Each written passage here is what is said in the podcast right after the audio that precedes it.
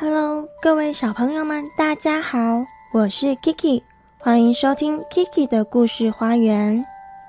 每位孩子都是小雏菊的化身，向着阳光，乘着微风，永远自在快乐地成长。期待孩子能在 Kiki 的故事花园里吸收养分，茁壮成长，并开出美丽的花朵。小朋友们，大家好！今天 Kiki 要说的故事是由上译文化出版的《画一个星星给我》，画一个星星给我。作者艾瑞卡尔。这本书以其独特的方式，深刻的传达了关于生命和创造的教育意义。小朋友，竖起你的小耳朵，让我们一起探索这个美妙的故事吧。画一个星星给我。于是画家画了一个星星，一个很棒的星星。星星说：“画一个太阳给我。”于是画家画了一个太阳，一个温暖的太阳。太阳说：“画一棵树给我。”于是画家画了一棵树，一棵可爱的树。画一个女人和一个男人给我。于是，画家画了一对漂亮的夫妻。这对夫妻说：“画一栋房子给我们。”于是，画家画了一栋房子，一栋坚固的房子。房子说：“画一只狗给我。”于是，画家画了一只狗，一只大狗。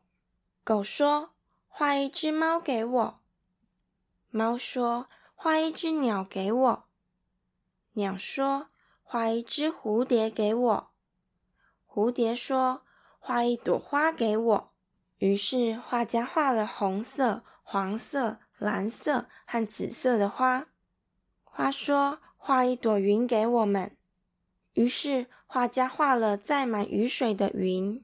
彩虹说：“画一个夜晚给我。”于是画家画了黑漆漆的夜晚。夜晚说：“画一轮月亮给我。”于是画家画了圆圆的满月。月亮说：“画一个星星给我，一个很棒的星星。”星星对画家说：“抓着我。”然后他们两个一起飞向夜晚的天空。小朋友，在这个故事里，不仅仅是一连串的创作。它也蕴含着深刻的生命教育寓意。我们从中学到，生命中的各个元素都相互联系着，就像星星需要太阳，而太阳需要树一样。这种互相依存的关系，教导我们尊重生命中的每一个元素，因为是由它们一起构筑了这个美丽的世界。随着故事的进展。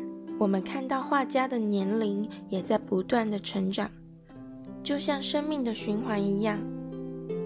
他由小孩变成青年，然后是成年人，最后成为老年人。这个过程象征着生命的循环，以及艺术如何伴随着我们的成长和经历，照亮了我们的人生旅程。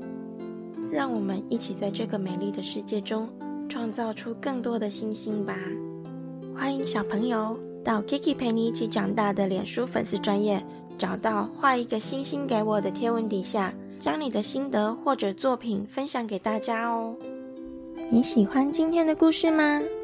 欢迎在 Podcast 订阅收听，也欢迎到 Kiki 陪你一起长大的脸书粉丝专业分享你的心得哦。